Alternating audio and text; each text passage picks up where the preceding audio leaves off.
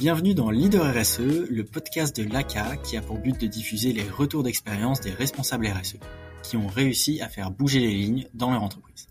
Moi, c'est Baptiste Frelot et nous allons découvrir ensemble de nombreuses méthodes concrètes et directement applicables. Bonne écoute Aujourd'hui, nous accueillons Ludovic Flandrin, directeur RSE du groupe Louis Deleuze, société de distribution belge développant des enseignes de commerce alimentaire comme Match et de jardinerie comme Truffaut, notamment en Belgique, en France et au Luxembourg. On va aborder avec Ludovic un sujet crucial, le lien entre culture d'entreprise et RSE. Bon, Ludovic, avant de se lancer pleinement dans le sujet, je te laisse te présenter. Bien sûr, bonjour euh, d'abord, et puis merci euh, de pouvoir échanger là-dessus. Je pense que c'est un sujet euh, très important et qui est parfois un peu trop vite passé. En fait, il faut quand même, sur ce sujet de la culture d'entreprise et de l'adhésion avec la RSE, euh, y passer un peu de temps. Alors mon parcours est assez simple. J'ai un parcours qu'on peut résumer en trois temps euh, pour le moment. Ça fait une vingtaine d'années que je travaille. J'ai d'abord euh, été plutôt dans une école de productivité et d'efficacité pendant 8 ans, 9 ans, analyste, asset manager dans différentes entreprises. Euh, dont une grosse partie chez Unibail Rodamco Westfield, donc un gestionnaire de centres commerciaux euh, un des plus gros au monde. Et euh, cette partie-là, qui est assez classique, je pense que j'en parle parce que c'est aussi important pour la suite, de pouvoir vraiment ne pas négliger cette partie de productivité et d'efficacité dans les sujets RSE, qui peut être appliquée dans ce domaine-là. Ensuite, toujours chez Unibail Rodamco, j'ai eu la chance de pouvoir m'ouvrir euh, sur des sujets de créativité et d'innovation. Donc j'ai été en charge de créer des outils, créer des équipes, créer des fonctions, euh, des innovations. Et c'est vrai que cette partie-là est effectivement aussi très importante pour la RSE. Et puis depuis 2015, euh, un peu moins de 10 ans, je travaille exclusivement sur ces sujets de transformation RSE. Donc d'abord chez Unibail Rodamco Westfield, où j'ai mis en place avec l'équipe de management, le projet, la stratégie RSE. Puis ensuite, euh, je suis rentré dans une autre entreprise, euh, Truffaut, dont tu parlais tout à l'heure, une entreprise familiale euh, qui avait la volonté de pouvoir être reconnue sur son engagement RSE. Donc on a structuré tout ça, puis on a obtenu le label B Corp l'an dernier. Et ma dernière mission en cours, c'est pour un holding familial, donc euh, le groupe l'Est dont tu parlais, où je suis en charge depuis euh, trois ans de mettre en place euh, ce programme de transformation RSE. Voilà. Donc trois temps et bah, je pense qu'il va se passer encore plein de choses dans mon parcours. Hein. Ce qui se passe depuis une dizaine d'années, c'est que je pense qu'on a la mentalité nécessaire d'être un éternel étudiant. Euh, voilà, c'est vraiment ce qui permet de, tenir, je pense, dans une carrière et dans ces sujets de transformation. Et donc, euh, bah voilà, je ne sais pas quelles seront les prochaines étapes, mais euh, ça trace toujours dans cette mentalité, en tout cas, d'apprendre et de pouvoir être étonné. C'est génial et j'imagine que ces trois expériences étaient vachement différentes et à chaque fois tu as été plus ou moins au cœur de la, mise en place des démarches RSE. Est-ce que tu peux peut-être nous décrire un peu les différences de culture qu'il y a entre ces trois entreprises? J'imagine qu'entre Unibail et Truffaut, il doit y avoir un monde, qu'entre Truffaut et le groupe de l'Est, ça doit être peut-être un peu plus proche vu qu'il y a des sujets de maison-mère euh, filiale, mais je te laisse euh, nous dire. Ouais, je pense que mon témoignage est intéressant dans ce sens-là parce que c'est vraiment des cultures qui avaient rien à voir les unes avec les autres. Euh, Unibail Rodamco c'est une entreprise très centralisée, cotée en bourse, très compétitive, qui a, qui a appris, on va dire, à, à, intégrer les nouveaux, les nouveaux codes de management depuis quelques années, mais en tout cas dans la période où j'y étais, entre 2002 et 2017, euh, ça a vraiment été ça. Et donc c'est typique d'un certain nombre d'entreprises euh, euh, qui sont plutôt des entreprises qui étaient très très performantes dans la phase de mondialisation euh, qu'on a connue entre 90 et 2015 euh, et qui, qui sont caractéristiques. Truffaut, c'est une entreprise familiale où on fait vraiment attention aux gens euh, le côté humain est, est, très important et donc on est accompagné, on accompagne, euh, que ce soit les clients, les associations, les collaborateurs, etc., les fournisseurs. Mais on a aussi du mal à sortir de l'entre-soi et des choses qu'on fait depuis toujours entre nous, un peu comme dans une famille. Et puis euh, Louis Deleuze, là, c'est vraiment une structure très différente Intéressante aussi parce que c'est une holding, donc un family office avec beaucoup d'autonomie des enseignes, beaucoup d'autonomie des directeurs, des, codires. Et donc on est plutôt dans un jeu d'influence et de conviction. Et donc dans ces trois cas-là, pour que les projets RSE euh, se créent et avancent, il faut utiliser des leviers et des mécanismes de motivation euh, des gens, tout simplement, qui sont très différents parce que la culture est pas la même en fait. Ça c'est super intéressant euh, parce qu'on peut avoir tendance à penser que pour pousser les sujets RSE, il faut globalement appliquer une recette et la, appliquer la même à chaque fois. Mais ce que tu penses toi plutôt, c'est au contraire qu'en fait il faut s'adapter à la culture de l'entreprise et construire une euh, démarche RSE qui va venir euh, s'imbriquer le plus possible dedans et grandir avec. Est-ce que tu peux nous dire du coup, dans chacune de ces entreprises, un peu quelles sont selon toi les, les, choses qu'il fallait faire pour que cette démarche RSE prenne? Par exemple, Unibail et Truffaut, c'est très différent. Comment tu as fait chez Unibail pour que la démarche RSE démarre, qu'elle prenne? Quels sont les éléments clés qui t'ont permis de, de, convaincre un peu en interne? Sur cette question, la RSE, c'est avant tout une transformation. Donc on essaie de passer d'un état qui est performant financièrement euh, un état de base, mais qui est plutôt destructeur de ressources naturelles, de ressources humaines, ou, les deux, à un état d'amélioration. Donc euh, une entreprise qui arrête de détruire autant, mais qui commence à avoir des impacts de plus en plus positifs.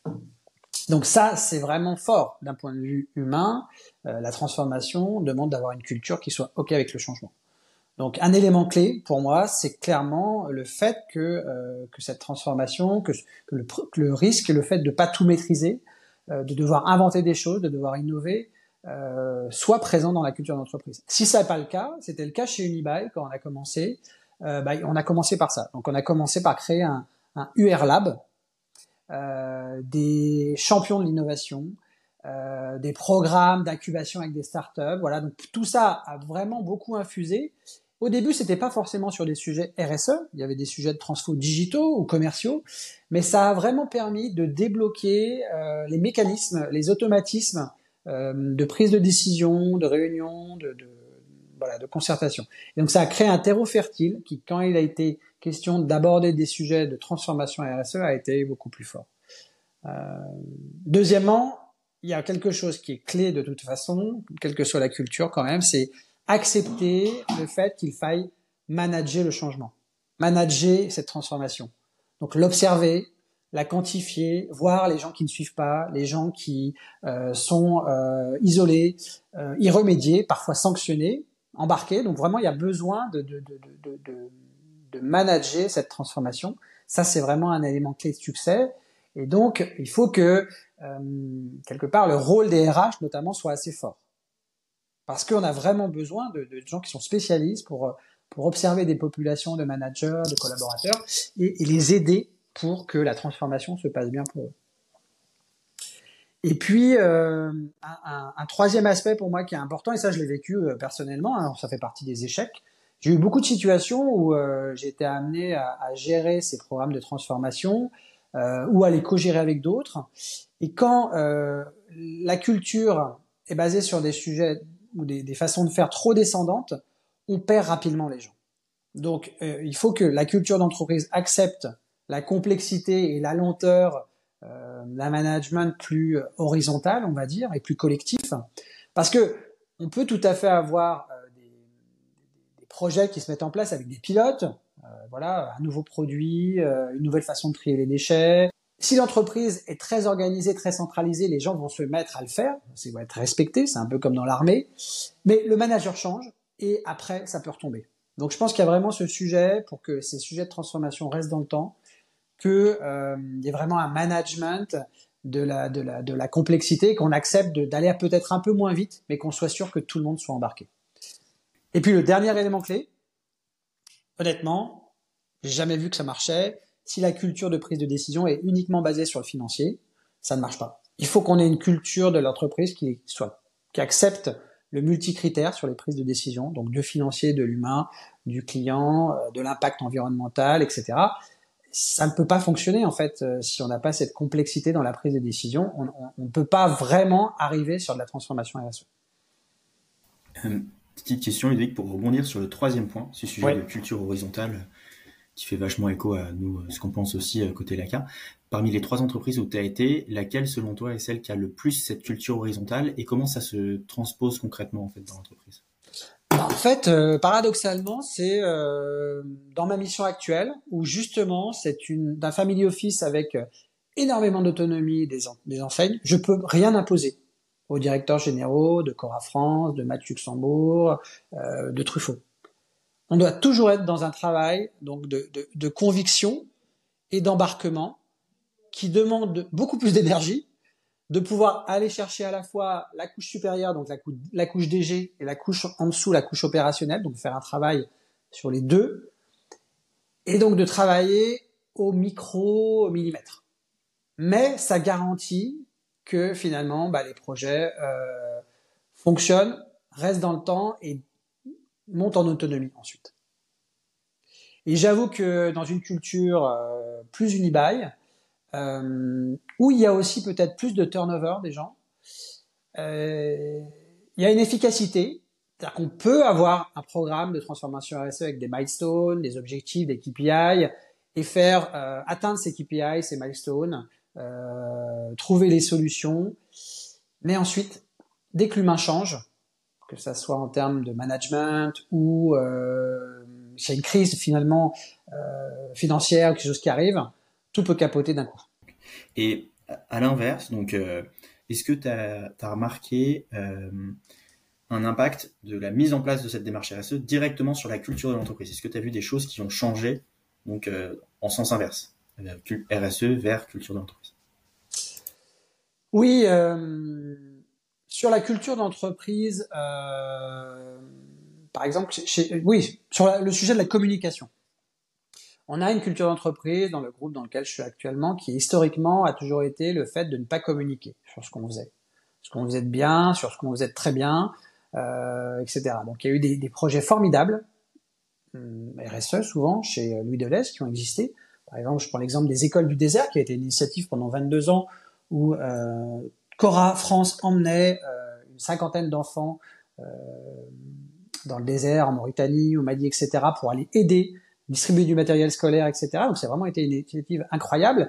Elle a jamais fait le journal euh, télévisé et euh, le dirigeant historique de Cora à l'époque se refusait à ça. le fait de pouvoir en fait être dans une démarche RSE qui de toute façon doit inclure les autres parties prenantes en dehors de l'entreprise, euh, à, à, débloquer en fait ce sujet de communication euh, chez Cora notamment, chez Match. Et donc aujourd'hui, communiquer sur ces choses-là est, beaucoup plus simple. Donc c'est vraiment un gros sujet de changement de culture. Voilà. Parce que on s'est rendu compte que pour que euh, ces sujets RSE euh, fonctionnent, il fallait que toutes les parties prenantes soient embarquées, donc qu'on communique auprès d'elles. Ça c'est sûr. Et euh, pour pour revenir à un sujet qui est assez essentiel, nous qui revient globalement souvent avec les, personnes travaillant en RSE avec lesquelles on échange, souvent euh, revient le, fait de dire que la l'entreprise accélère réellement sur les sujets RSE à partir du moment où euh, les dirigeants de l'entreprise et les cadres supérieurs euh, vont être pleinement embarqués et vont décider de d'axer la culture de l'entreprise autour de ces sujets RSE. Qu'est-ce que tu penses de ça, toi? Quels sont, selon toi, le, les rôles de ces dirigeants-là, justement, pour euh, venir impulser cette culture RSE ça, c'est un sujet capital. Euh, moi, j'ai vraiment des convictions par rapport à ça parce que j'ai vécu des, cas, situations très différentes sur l'implication et la conviction du directeur général, du CEO, du président. En, en commençant par ça. Si elle n'est pas là, pour moi, c'est impossible qu'une transformation RSE se passe. Donc, on peut rester dans quelque chose de cosmétique ou de superficiel, mais on n'ira pas jusqu'au bout des changements qui sont les changements qui concernent l'offre de produits, l'offre de services, etc. Euh, le chiffre d'affaires, euh, la rentabilité, etc. Donc cette conviction, cet embarquement du DG, elle est essentielle. Elle, elle, elle peut pas, elle peut pas, l'entreprise peut pas atteindre une transformation RSE sans ça. Et c'est vraiment un conseil que je donne à n'importe qui qui veut travailler sur un progrès, un projet RSE. C'est la première vérification qu'il faut faire, c'est le degré d'embarquement du DG je donne un conseil vraiment peut-être un peu euh, noir et blanc, mais n'allez pas dans les entreprises où ce n'est pas en place. Même s'il y a un super directeur RSE, ce n'est pas suffisant. Même s'il y a un COMEX qui est embarqué, ce n'est pas suffisant.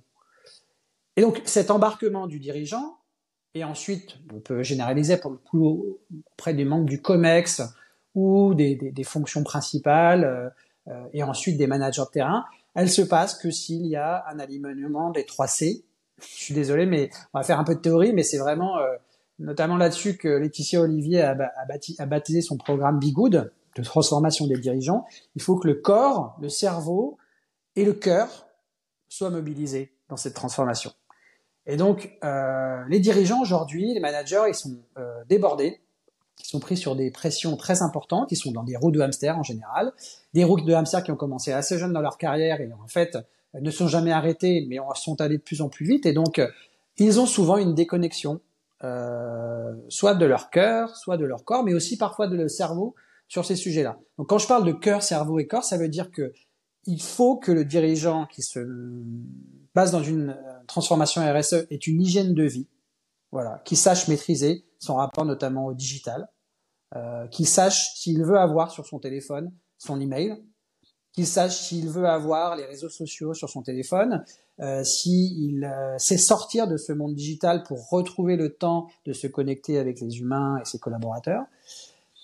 Il faut aussi qu'il ait un travail sur son cerveau, donc il y a vraiment un travail de prendre le temps de lire, de regarder des documentaires, euh, d'aller voir des conférences, et ça, ils le font pas, on le fait pas. C'est-à-dire que euh, chaque entreprise qui a une transformation RSE devrait avoir une bibliothèque physique avec des livres et un programme de lecture obligatoire pour les dirigeants. C'est-à-dire que le cerveau doit être réactivé. Voilà, les cerveaux euh, en automatique qui amène plein de choses positives pour l'entreprise en termes de productivité, d'efficacité. Il faut reconnecter toute la partie de connaissance euh, qui a été oubliée. Et puis enfin, euh, le cœur.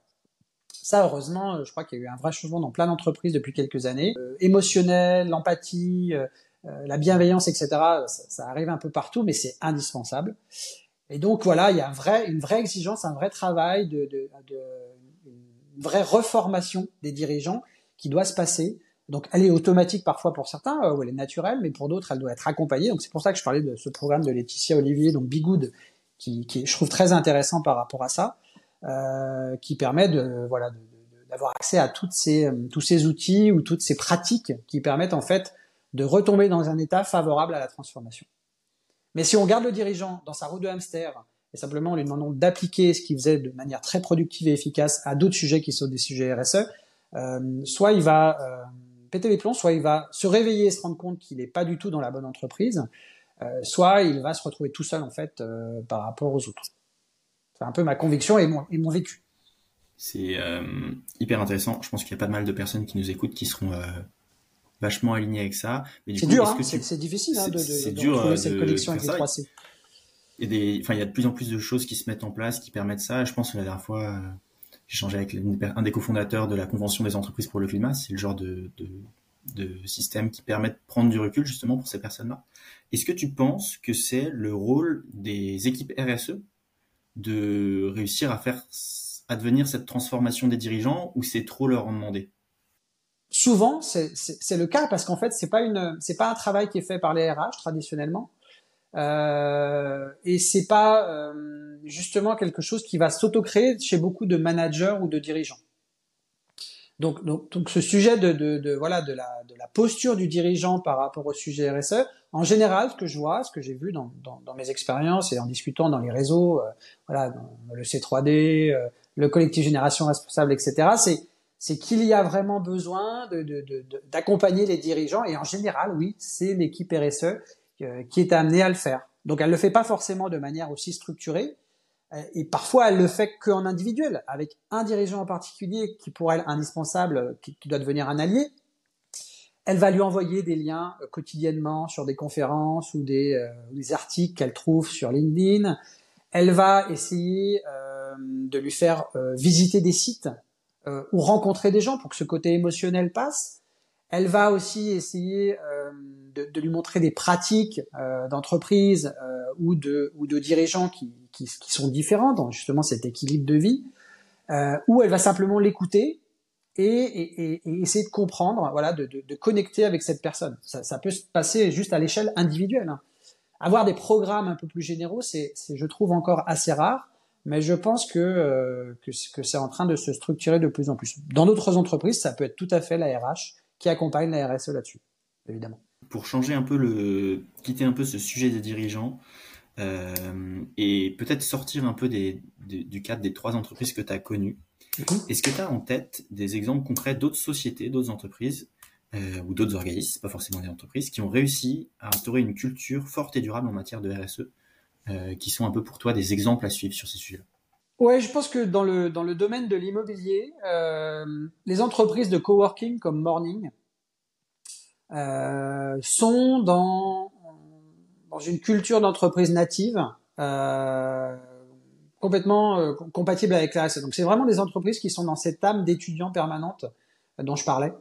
Euh, donc qui ont vraiment cette, cette, cette envie de se questionner sans arrêt pour voir comment on peut avoir une amélioration continue.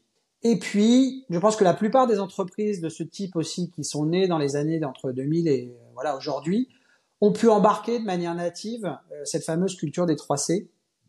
Euh, donc je parle pas vraiment des entreprises qui étaient plutôt dans la vague des startups euh, très très compétitives, etc. plutôt de la, la phase 2000-2015, mais celle d'après, et notamment après Covid. Toutes ces entreprises-là ont su se créer et grandir avec ce, ce logiciel les 3C, donc de faire très attention à ces trois aspects-là, que ce soit pour leurs collaborateurs, mais aussi parfois pour leurs clients ou leurs fournisseurs. Et puis euh, de pouvoir aussi euh, avoir cette, cette, cette, envie de se questionner, d'être dans une amélioration continue euh, là-dessus. Donc ouais, je, je, pense que pour moi, Morning, avec tout ce qu'ils mettent en place, que ce soit pour les clients, pour, pour les collaborateurs, euh, la façon de célébrer euh, leur, leur, euh, leur, développement, leur relation à la croissance aussi, qui est, je trouve, très saine. Voilà, ils sont capables de refuser des projets parce que euh, justement, ils n'ont pas d'alignement des multicritères là-dessus. C'est vraiment un exemple que je trouve intéressant. Génial, hyper intéressant, puisque je pense que ça change euh, sans doute des exemples qu'on a l'habitude d'avoir et peut-être auxquels les personnes qui nous écoutent s'attendaient à avoir. Donc, euh, j'invite tous ceux qui le souhaitent à aller creuser euh, ce sujet-là. Oui, euh, dernière... le, Clément Aterasco, enfin le, le, DG de Morning, a souvent pris la parole en plus là-dessus, donc euh, c'est facile de trouver des, des, exemples concrets. Pour finir, dernière petite question, euh, qui sera un peu la question de sortie.